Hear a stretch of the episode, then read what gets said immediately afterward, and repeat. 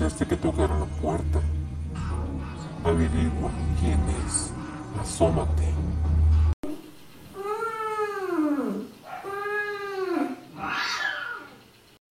¿Eres tú, Gela? Comprueba si tu gato te vino a visitar.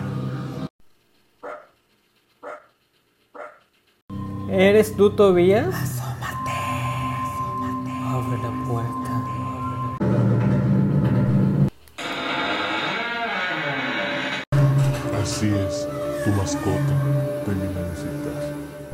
Hola, strangers. Sean bienvenidos a Relatos Oscuros.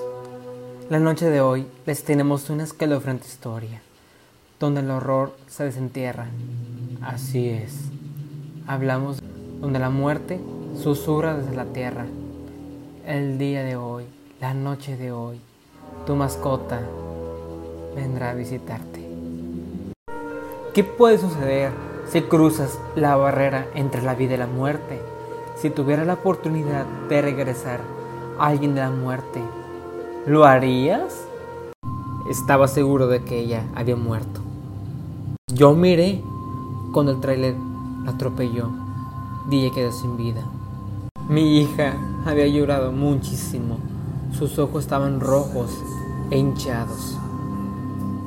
Pero algo me decía que pudiera enterrar a Gela en un lugar oscuro, después del frondoso bosque, cruzando una barrera, después del cementerio de animales, donde los pequeños desenterraban a sus mascotas.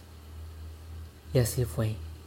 Estoy seguro de que enterré a Gela por lo mínimo unos tres metros bajo tierra. Y en la madrugada, Gela llegó con un olor repugnante y además de que estaba llena de fango. ¿Cómo era posible? Pero yo la había enterrado. Pero ella regresó. No era la misma gata, era torpe. Y tiene un comportamiento extraño, muy raro. Mi pequeña se emocionó muchísimo de verla de nuevo. Pero ella sabía que estaba muerta. No me había cuestionado cómo había regresado. Solamente le dije que Dios la regresó. Pero no estoy seguro si Dios la regresó. O otra cosa la trajo de vuelta. A los días, la casa ya no era la misma.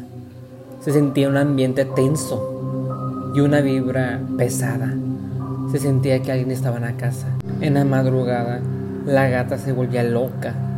Rascaba rascaba la tierra en el patio, como que se quisiera desenterrar algo. Y nos miraba de una forma muy extraña. Había días que no comía nada y días que cazaba animales, como pájaros, ratones. Pero los animales que ella cazaba, no sé cómo, pero los abría y le sacaba sus órganos. Lo más extraño es de que Gela jamás cazaba animales. Al día siguiente, mi mascota Tobías, mi perro, había muerto de la nada. Así que estaba muy triste y decidí enterrarlo donde mismo. No quería perder a mi Tobías. Y en la madrugada yo lo esperé. Pero perdí la esperanza a los dos días, ya que él nunca llegó. O eso creí. A los dos días llegó él, Tobías. Estaba en la entrada de la puerta, pero había algo escalofriante. En su hocico tenía algo. Parecía ser una mano. El vecino había muerto. Lo más extraño, que el vecino no tenía una de sus manos y coincidía con la que tenía el perro. A los días, el ambiente en la casa se, se sentía más pesado y mi hija se empezó a enfermar. Los doctores no supieron qué tenía ella, pero estaba muy enferma. Todo el tiempo Gela estaba con ella. Parecía que Gela le quitaba su vida a ella, porque cada vez veía a Gela mejor, tenía un mejor pelaje. Pero Gela ya no tenía esos comportamientos extraños. Al día siguiente, Tobias desapareció Cinco días regresó después, lleno de sangre. Había asesinado a la vecina. Algo estaba mal en esta casa. A los días, mi pequeña niña murió. Más bien la mataron. Encontré su cuerpecito tirado en el suelo de su cuarto. Gela y Tobías se la estaban comiendo. No pude más. Tomé una pistola y le disparé en la cabeza a Gela y a Tobías, pero no quiere que mi niña muriera. Así es que la enterré en ese lugar maldito para que ella regresara. Y en esa misma noche mi pequeña niña regresó, pero no era la misma de antes. Y me arrepentí de haberla regresado a la vida, porque esa ya no era mi niña, era otra cosa.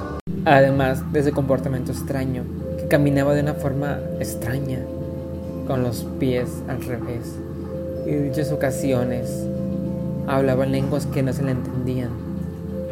Actuaba de una manera muy extraña, ya no era mi niña, ya no comía, y siempre repetía palabras que jamás llegué a entender.